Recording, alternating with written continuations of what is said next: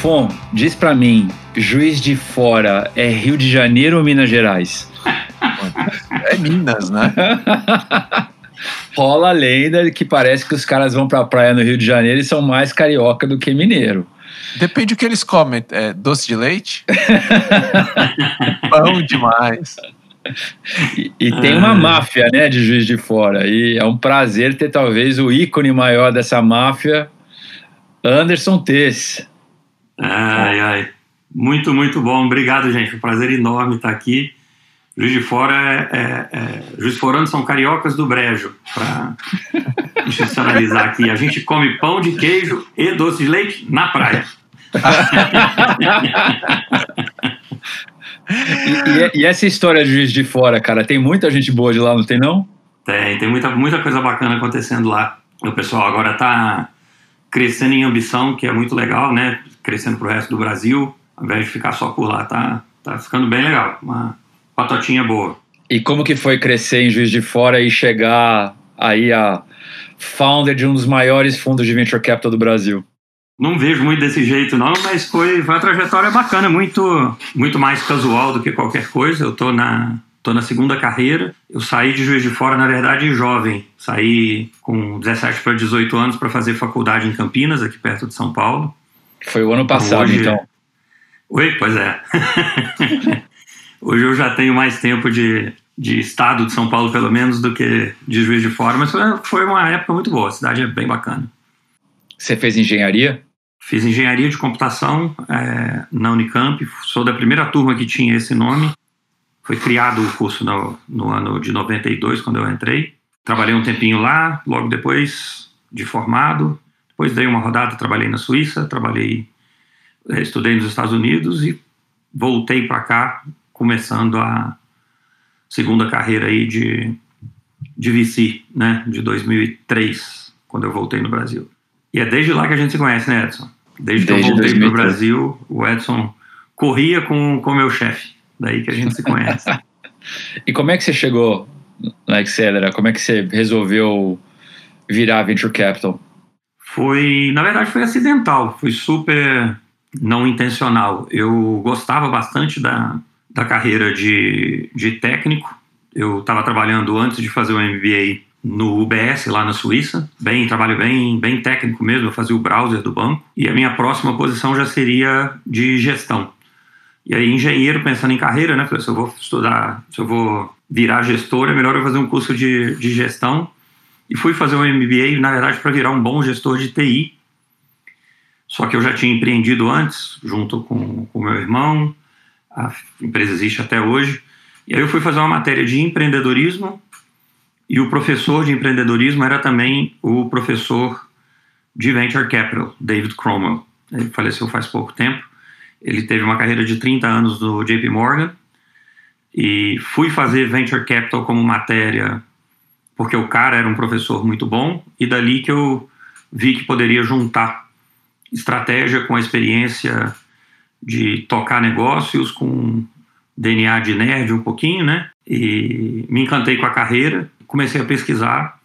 Não era exatamente a melhor época do mundo para pensar em mexer com venture capital, né? A gente estava exatamente no, no pós-bolha, mas foi, foi bem interessante. A, a estratégia foi simples, na verdade. Saía uma matéria, acho que você vai lembrar disso, Edson, todo ano saía uma matéria da Exame que era chamada Aonde está o dinheiro? e tinha uma lista Lembro. longa de todos os seis fundos que operavam no Brasil, né? Você pode me dizer aonde está o dinheiro também agora. Exatamente. E, e, isso parece brincadeira, mas não é. As conversas eram desse jeito mesmo. Eu ligava pro a, na matéria saiu o contato das pessoas, né? Eu ligava, falava, tô fazendo tô fazendo MBA, quero ir para venture capital. O pessoal falou, você tá maluco? Não tem nada acontecendo. Eu falei, ah, se não tem nada acontecendo, você não deve estar tá muito ocupado, vamos tomar um café? E assim eu fui conversando com todo mundo.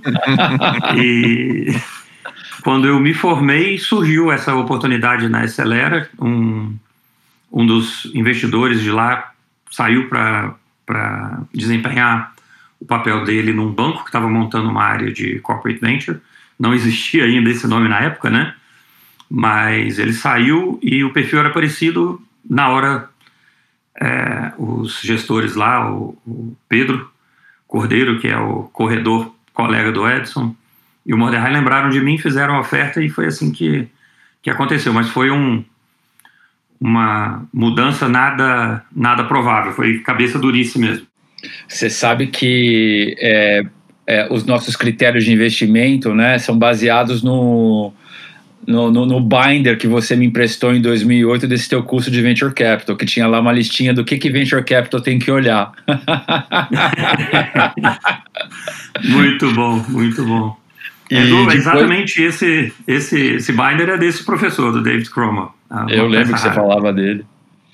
E, e, e, depois, Anderson, o que aconteceu? Você, você saiu da Excedera é, e foi fazer o quê? Eu fiquei de 2003 até 2007, a virada de 2006 para 2007 na, na, Acelera. E aí surgiu uma oportunidade que é, foi bem legal para mim, que foi trazer a operação da Naspers aqui para para o mandato era Américas, né? Mas baseado aqui em São Paulo. A Naspers é um grupo sul-africano, tem um, um, investimento que ficou emblemático. Hoje o investimento de maior retorno da indústria, que foi um investimento muito cedo na Tencent, que hoje é uma das, das grandes empresas da China. Por conta desse investimento, eles criaram uma estratégia muito forte de digitalização em todos os países emergentes. E eles tinham feito um investimento aqui no Brasil, não na área de tecnologia, na área de internet, na área de mídia, impressa. Eles compraram uma participação no Grupo Abril enquanto olhavam esse investimento, viram as oportunidades, viram que o Brasil, em 2006, parecia a China de 95, do ponto de vista de maturidade da internet. E aí resolveram colocar um, um executivo aqui para abrir o mercado e eu fui selecionado.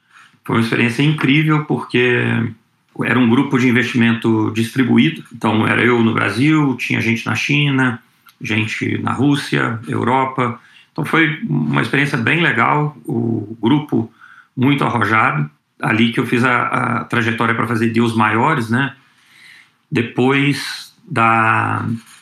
Bom, na Naspers, dos deals mais famosos que eu fiz, um foi a compra do Buscapé, que na época foi uma transação muito grande, depois de um período quando o Brasil não estava vendo nada acontecer em internet. O fundador do, do Buscapé hoje, inclusive, é meu sócio, o Romero Rodrigues. E o outro investimento que eu fiz na época foi a Movile, que hoje é, é, um dos unicórnios no Brasil, dona do, do iFood. Então foi um período muito bom e muito cedo na indústria aqui no Brasil. De lá, inclusive trabalhando com você na época, né, Edson? Eu saí da Naspers para voltar para a operação. Trabalhei no, no apontador como CEO, voltei para a linha de frente e foi na posição de, de CEO do apontador que eu conheci tanto a Redpoint quanto a E-Ventures.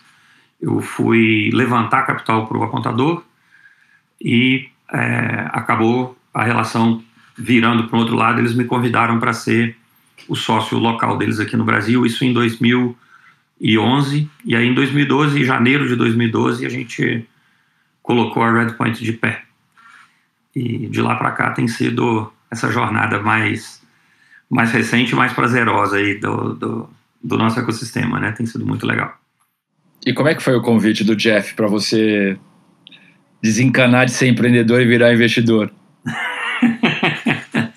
foi, foi uma brincadeira boa, assim, eu tomei, na verdade, um susto, né, porque eu estava falando tanto com a Redpoint quanto a E-Ventures, não sabia que eles tinham relação nenhuma, e na minha cabeça os dois estariam concorrendo para investir no apontador, né? Na a rodada que eu estava oferecendo para eles. E aí, de repente, eu recebi um convite aqui em São Paulo para participar numa reunião com os dois. Eu falei, né? Que diacho que está acontecendo, né? Vou e fechar o reunião, é, agora vai, né? Sindicato caiu no colo, olha que beleza. E, na verdade, eles disseram, olha, o projeto do apontador é muito, muito bacana, mas a gente olhando o seu perfil, a gente vê um, um fit mais interessante como cofundador da empresa que a gente quer criar aqui no Brasil. Eu lembro, é, acabou isso virando nosso o nosso é, DNA da firma, né? O convite foi, é, ao invés de empreender numa empresa digital, é, você vai empreender várias empresas ao mesmo tempo, através de um fundo. É, e além de ser um dos melhores fundos do Brasil, a gente quer que a firma contribua para que o Brasil seja um dos melhores ecossistemas do mundo. Então, desde o início, tinha, tinha essa pegada muito forte de criar uma boa firma aqui no Brasil, trazer as boas práticas do Vale para cá, mas principalmente ajudar é, é, o ecossistema aqui a, a, ser mais relevante, ser mais, mais robusto. É claro que isso tem um, um, um apelo grande para o coração, né? Assim, é uma missão super bacana, mas é, é financeira também, né? Não adianta é, a gente ser o único fundo bom daqui, a gente precisa ter um monte de fundos muito bons para a nossa indústria crescer e todo mundo poder prosperar. Né? Então é, é tático e estratégico ao mesmo tempo. Foi, foi bem legal. Bom, vou, vou, vou, te perguntar umas perguntas agora lá do livro lá que você emprestou para o Rigonati, que devem ter tá te perseguindo até hoje. Você deve estar tá se desenvolvendo todo santo dia, mas no teu dia a dia, entre time e mercado, qual a tua principal escolha? É, essa, na verdade, é, é, bastante fácil. Assim, a, a gente olha, tem versões diferentes, né? O nosso tripézinho lá na, na Redpoint é time, mercado e problema barra produto, né? Dependendo do estágio, a gente só tem o problema, não tem o produto ainda. Mas o, o time é de longe o mais importante. É, quanto mais cedo, mais importante é, é, o time. E a gente faz early stage, então já, já fica mais fácil. Mas eu disse que é, entre os dois é mais fácil porque o mercado para a gente é, é mais um qualificador do que uma variável mesmo. Assim, é, é, ou tem que ser um mercado novo, né, e aí o risco é maior, mas a gente adora, é, ou tem um mercado grande o suficiente para a empresa poder crescer no ritmo de venture. Então a gente não compara muito esse mercado é muito melhor do que aquele. É, peraí, o mercado é grande o suficiente ou não? É, e isso é, analisado, é, o foco é na equipe e, e na tecnologia mesmo. E no, principalmente no, no, estágio bem inicial, eu vou te fazer a mesma pergunta em, em dois estágios, né? num, num seed, num pre-seed e depois numa série A. Qual que é o risco que você, como investidor, fica mais confortável em correr? E sabendo que praticamente tudo que a gente faz tem risco. É, nesse, dentro do pilar, dentro dos três pilares, ou especificamente entre mercado e. Qualquer coisa, qualquer coisa. É, onde a gente tem. É, é, onde dói mais quando a gente erra é no time. É, o que muda um pouco quando é um pre-seed, um seed, uma coisa bem early, a gente está mais confortável com o time não tá completo ainda. Né? A gente com certeza precisa dar alma é, empreendedora lá já e, e a semente do time, mas não precisa estar 100% pronto. Né? Numa Série A, a gente já quer ver as principais peças é, que vão ser o, o, o, core do time, ainda que tenha que contratar executivos mais para frente, né, com certeza. Mas é, o resto a gente é bem mais tranquilo de, de correr o risco. É, de todos, eu acho que o mais tranquilo é o produto. É, a gente, e para ser sincero, é aprendizado. A gente já foi bem mais rígido no passado com, com essa parte do, do produto. Mas quando a gente faz um backtest no, nos investimentos que deram mais resultado no nosso portfólio, né, nos dois fundos, e mesmo na vida anterior, né, como investidor, muita coisa nas empresas que deram muito certo é, mudaram muito depois que a gente investiu. Então, é, o que a gente é, acha que é muito importante é a qualidade do time e a paixão do time em resolver um problema grande. Essas duas coisas estando ok, é, quanto mais coisas já prontas, melhor, né? Mas essas duas são mínimos necessários para a gente seguir adiante. Acho que um caso clássico aí é Gimpass. Né? A gente fez a rodada de seed na Gimpass e o business da empresa que é hoje, que é o, o, o B2B, era uma linha no, no pitch deck. Né? Vamos também olhar a possibilidade de fazer isso. E aí, né, quando você faz a análise para trás, ah, quer dizer que você errou, que era um business B2C, né? É, foi uma análise, um erro? Não, a, a, inclusive no nosso mesmo, a aposta era no César e a equipe que ele colocou lá na época. os highlights do nosso memo eram, putz, o cara largou o meio do MBA porque a oportunidade, no MBA, né, em escolas é, de primeira linha, para vir fazer essa oportunidade aqui no Brasil. Então, é, a gente está cada vez mais tranquilo em, em, correr esse risco aí no, no produto, desde que o problema seja bem grande e o time espetacular. E como é que você lida com essas diferentes facetas, né, desses pilares? Por exemplo, no caso do da Gimpass, a gente passou, né? É, e a gente não investiu justamente porque a gente achava que o César tinha que fazer só o B2B. Esses pilares, eles se adaptam ao longo do tempo. É, quando, quando que você vê que aquele pilar é, tinha que ser olhado de um outro jeito, de uma outra maneira que você estava olhando, como por exemplo, sei lá, cinco anos atrás? É, eu, eu, tenho os, os, exemplos iguaizinhos ao que você acabou de descrever aí, né? O, o, o, o clássico é, é, a 99 para gente, que o Paulo Veras, é, assim, muito antes de eu fundar a Red Point, ou ele a 99, a gente já era amigo da época de Endeavor lá de trás, ele veio falar comigo para resolver se deveria levantar a Venture Capital, quer dizer, o deal estava proprietário no meu colo, né? E a gente acabou não investindo porque é, a gente acreditava que o modelo de táxi era limitado, mas que um concorrente local para o Uber poderia ser muito bacana. O Paulo, na época, disse: Eu não vou fazer nada que não seja legal. É, era um cara muito certo, né? E, e foi taxativo. Eu falei, ah, então, sem price surge, a gente não acredita que vai ter a, a consolidação da marca que precisa e tal. E ele conseguiu construir um business muito maior do que a gente acreditava que seria possível só com o de táxi. E a hora que mudou a regulamentação, ele entrou no business de, de hailing, que é o que a gente teria feito o investimento. Né? Então, foi um caso que não só a gente errou, mas uma mudança regulatória nos tirou do deal, por assim dizer. Né? É, é, isso acho que faz parte, é, acontece o tempo todo.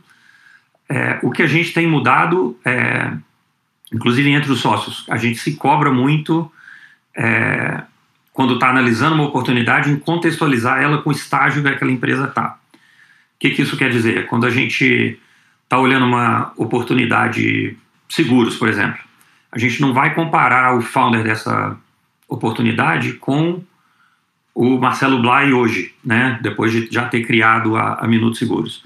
A gente tem que comparar com ele quando ele estava montando a empresa lá atrás, naquele estágio. Verdade. Buscar o tipo de conhecimento e o tipo de comprometimento que o Marcelo tinha lá atrás. Esse cara tem também. Então, o pattern recognition tem que ser ajustado para a realidade da empresa de trás. Né? Então, acho que isso é o que a gente tem mudado mais assim no processo de análise é se cobrar bastante isso daí. Falar, põe em perspectiva, porque as coisas mudam muito, né? E Anderson, você mencionou um pouco da coisa dos, dos sócios, assim, conta pra gente um pouquinho como é que é o processo de decisão na Red Point e como é que vocês lidam com a questão de quando vocês têm, têm um, uma diferença uh, de opiniões e, e, e, como é que isso segue no processo de vocês. Joia. O, o processo é relativamente simples. A gente tem um time de, de investimento aqui no Brasil, hoje são cinco pessoas, são três managing partners, né? Eu, Manuel e Romero, o Rodrigo Bayer, que é sócio, e o Pripas, que é principal na firma. A gente constrói o, o, deal aqui no Brasil. É um processo que os deals que são feitos são os deals que sobrevivem, né? Então a gente vai passando por várias fases de, de análise. E a última delas é o nosso comitê de investimento, que são os três managing partners aqui do Brasil, o Jeff representando a Redpoint, e o Matias representando a, a E-Ventures. É, quando a gente fala assim, parece que é, a gente prepara um relatório e manda e faz uma votação, mas não, na verdade não é bem assim. A gente tem é, reuniões semanais com, com, com eles e aonde eles agregam muito valor é na comparação dessas empresas aqui no Brasil com modelos, seja nos Estados Unidos, Europa ou China. E aí a gente faz a, a due diligence consultando essas fontes e no final faz uma votação mesmo. E a aprovação é por maioria simples.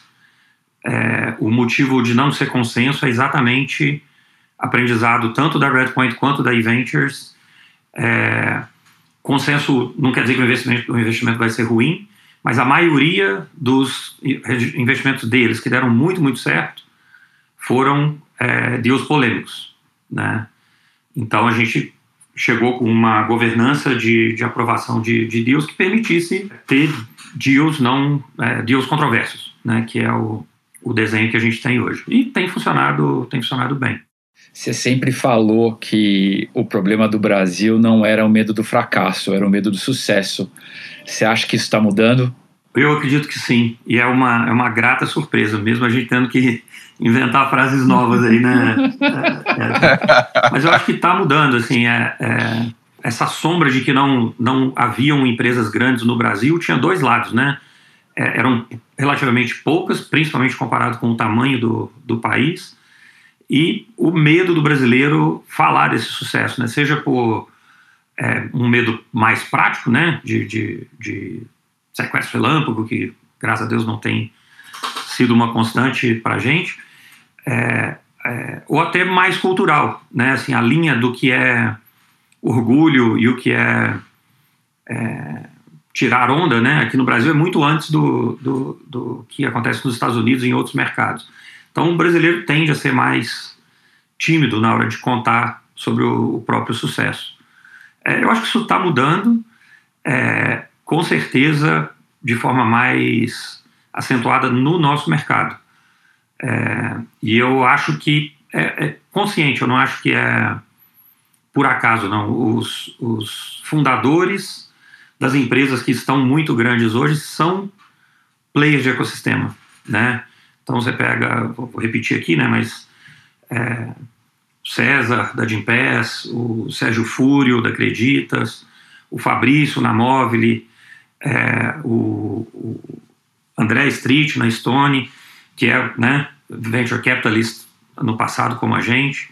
Então todo esse pessoal entende o que a gente está falando, né, de ter que criar exemplo, ter que contar o que está acontecendo e tem e disponibilizam tempo, né? São caras hoje tocando literalmente empresas de, de bilhões de dólares, e você faz um evento, chama os caras, eles estão lá e reforçam a, a mensagem. E o mais bacana é que estão conseguindo dar o exemplo do grande sucesso sem a construção do, da imagem do super-homem, né? Que é, é, é, um a arapuca do outro lado, né? Putz, eu nunca vou conseguir fazer o que esse cara fez. E não é, são todos muito, muito sensatos, muito pé no chão. Então acho que é, ainda precisamos de mais volume, né? Mas os, os exemplos estão estão aí e acho que eu acho que essa foi a última grande barreira que a gente tinha para a evolução do ecossistema. Conversar com, com investidores, com qualquer potencial investidor no Brasil que não conhece muito a realidade, sempre tinha esse estigma, né? Ah, mas brasileiro vai criar empresa grande, a hora que a empresa estiver valendo 100 milhões, os caras vão é, flipar ir para a praia, né? E não, a gente está vendo que os caras estão criando empresas enormes, pensando em legado, pensando em cultura, em transformar o Brasil. Isso é, é muito bacana. E, e, dado esse, esse movimento, né, ou seja, hoje a gente tem uma safra de empreendedores experientes que estão perseguindo problemas globais, que estão captando como nunca, é, mas o volume também de fundos investidores aumenta, né? É, como que você encara a competição e o que, que você espera né, para o mercado como um todo nos próximos anos? É, eu acho super saudável. Eu acho que uma das coisas mais interessantes aí, não pensando no empreendedor, mas pensando no dia a dia de investidor, né? É a dinâmica que existe no nosso mercado. Eu acho que vai aumentar a competição, mas a imensa maioria das pessoas que atuam no nosso mercado, e aí incluindo os, os empreendedores, são pessoas é, do bem, né? Good karma people, assim, claro. as pessoas fazem as coisas do jeito certo, sem, é, sem ranço, sem aproveitar é, oportunismos. Eu acho que isso vai continuar se o mercado ficar muito líquido, começar uma escassez muito grande de boas oportunidades. A competição vai aumentar, mas eu acho que isso é, é saudável. Hoje e acho que no futuro próximo, a gente ainda está no estágio onde o empreendedor que é muito bom se coloca rapidamente na posição de poder escolher o investidor. Verdade. É, mas o universo de investidores que, que a gente tem hoje são bons e relativamente complementares. Né? Então, é, claro que já tem competição, sempre teve, eu acho que vai aumentar, mas via de regra para o empreendedor ainda é melhor. Ah, esse é o fundo que, dos três que estão aqui me, me cortejando, esse é o que eu gosto mais, pode ser, né? acontece com, com alguma frequência. Com, e a outra é, putz, tem esse que eu gosto por um motivo e aquele outro investidor que eu gosto por outro motivo, por que não fazer um, um sindicato? E aí a gente faz o co-investimento, que eu acho que é, é, é extremamente saudável é, para a gente como investidor e principalmente para o ecossistema, né? Ter mais gente carregando o piano é, é sempre mais fácil. E como é que você lida com a vida glamurosa de venture capital? É uma vida glamurosa? Eu, eu, brincava que essa é a maior, é, era a maior falácia. A vida do... de venture capital tem muito shampoo, você sabe, né? Nós três é, pelo jeito, né? é, é. Agora, é a segunda maior falácia essa. A outra é que na quarentena a gente não trabalha, né? Eu, eu já brinquei que eu, o, o, próximo que fizer piadinha de rolo de papel higiênico vai apanhar, porque a gente está trabalhando mais do que antes. Mas assim, a, aqui no Brasil eu acho que a, a vida do investidor é um, um, pouco mais puxada ainda quando eu comparo com sócios de fora, e não é que eles não trabalham, trabalham muito lá também. Mas aqui a gente conta com um monte de ineficiências no lado do fundo que a gente precisa trabalhar, precisa lidar, que investidores fora não têm. Mas mesmo no core do business de, de venture capital, acho que o, existe um falso glamour, né? É fácil a gente parecer que é inteligente, né? Porque a gente está o dia inteiro conversando com pessoas brilhantes que dedicam a vida inteira a resolver um único problema.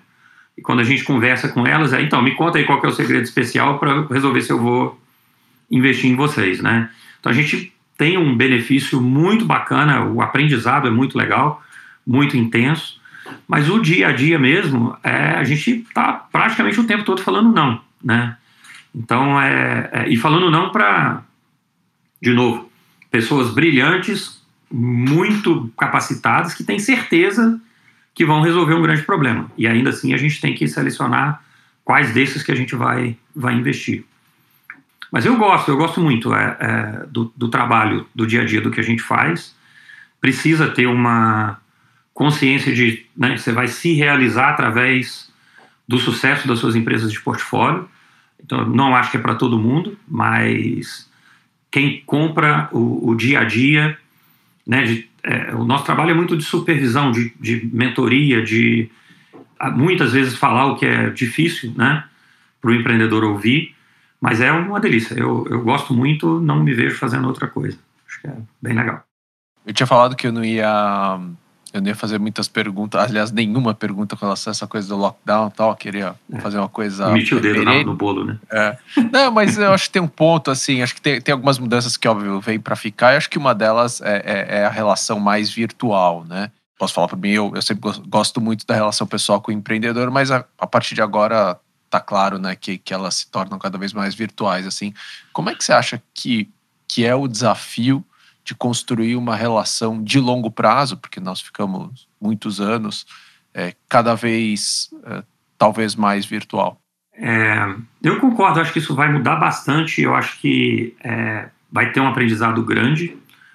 Eu acho que no momento inicial o que a gente vai fazer é um equilíbrio maior entre uma alternativa e outra. Né? É, não acho que vai zerar o, o, contato pessoal. O que deve mudar muito é a ordem que as coisas acontecem e a intensidade de cada uma. No nosso business, especific, especificamente de venture capital. Né? É, a gente já é o, o, um, um segmento que beneficia muito de, de tecnologia, de ser distribuído. Né? Assim, eu, às vezes me pego pensando como que era fazer venture capital em 2003, 4 e 5, na onde eu já era venture capitalist, mas era antes do, do LinkedIn, né? É, eu não saberia fazer hoje. Eu acho que é a escala que, que essas ferramentas trouxeram para a gente é, já ajudam muito e já é uma virtualização do trabalho, que antigamente era né, encontrar nos cafés de, de Palo Alto e tal. É, eu acho que vai dar uma acelerada nisso e vai dar uma equilibrada.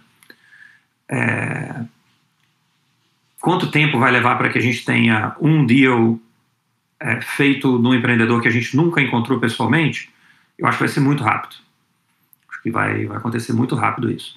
Quanto tempo vai levar para que a gente tenha um portfólio inteiro de empreendedores que a gente nunca encontrou? Eu acho que isso vai levar um tempinho mais. Então, acho que é gradual. A gente tem um benefício enorme de poder se dar esse luxo, né, de, de juntar as duas coisas.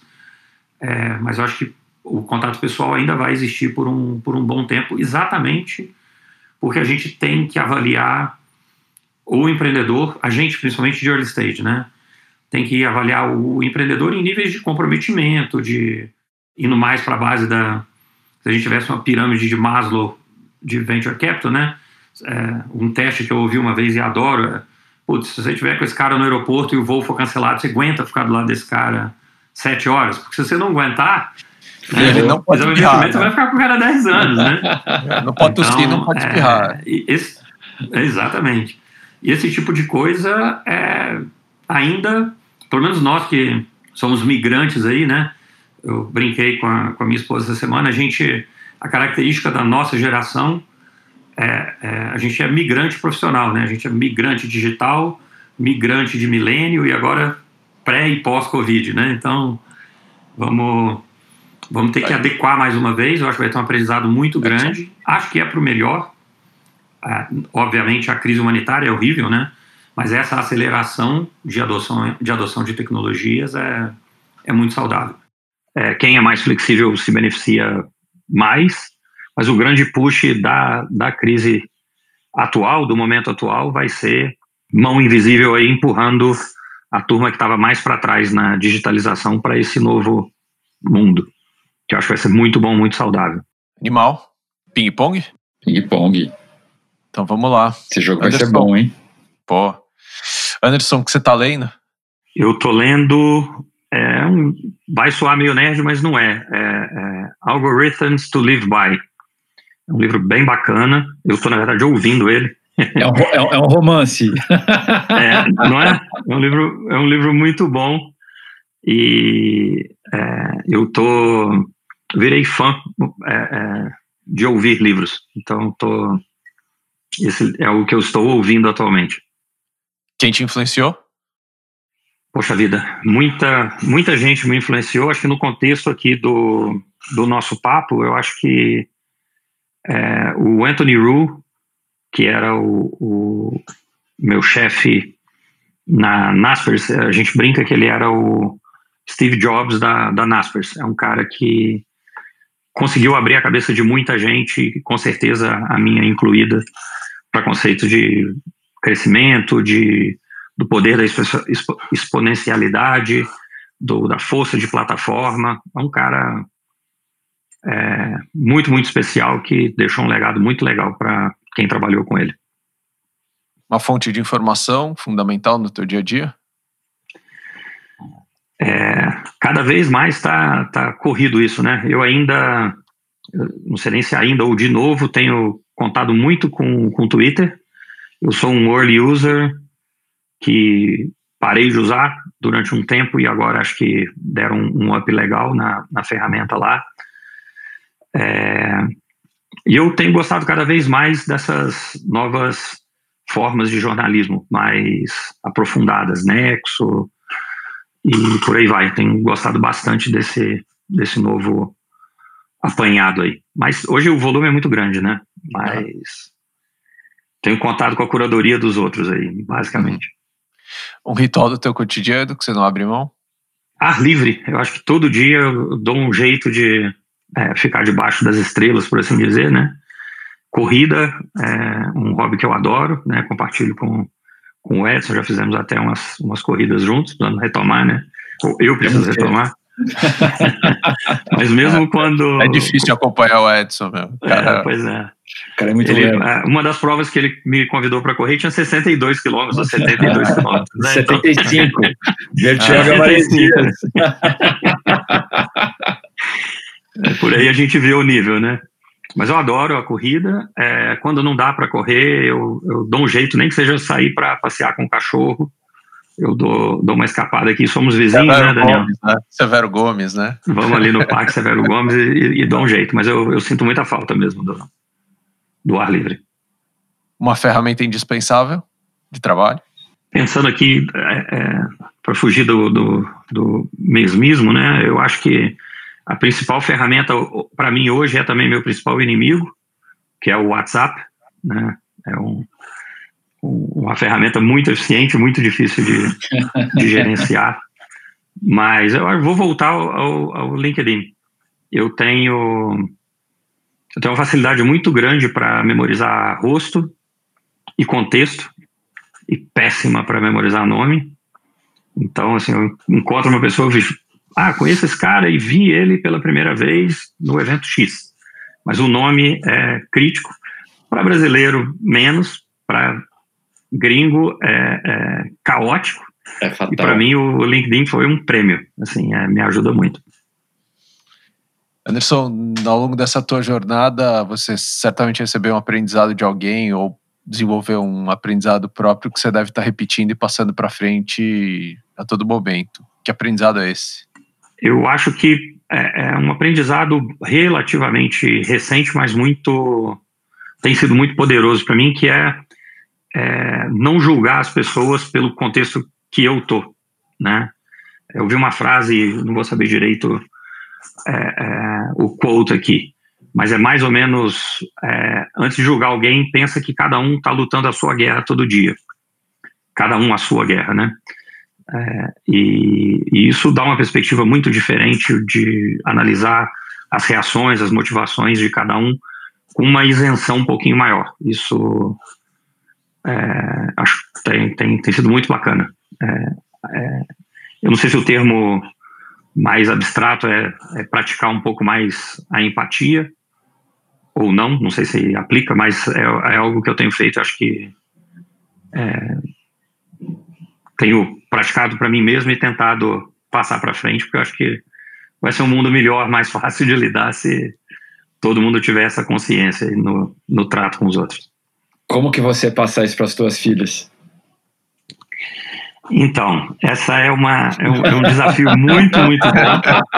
É, tem vários, vários, várias alavancas que eu, que, eu, que eu tenho colocado com elas. Uma é, é, se coloca, na, falar isso literalmente, né?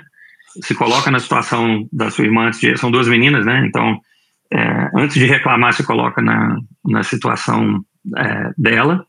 A outra, que é uma primeira derivada, mas que é ótima, é quando dá uma, uma é, é, crise qualquer, né, uma briga comum entre irmãos, na hora de pedir a desculpa tem que falar por que está pedindo a desculpa. Né? Então não basta falar me desculpa, me desculpa por eu ter feito X. É, esse é bem, bem poderoso, Boa. funciona bem. Gostei do hack. Sensacional, cara. Incrível, obrigado pelo teu tempo, Anderson. Obrigado a todo mundo que está ouvindo a gente. A gente está aqui gravando mais uma sessão aqui dentro desse nosso lockdown aqui da pandemia, mas estamos tentando fazer o melhor aí para poder dividir a história dos investidores e dos empreendedores para todo mundo que acompanha a gente. Então, uh, se tiver um tempinho, deixa um review lá no Astela Playbook. A gente agradece, os algoritmos das lojas e plataformas também vão, vão nos ajudar. E é isso, até a próxima.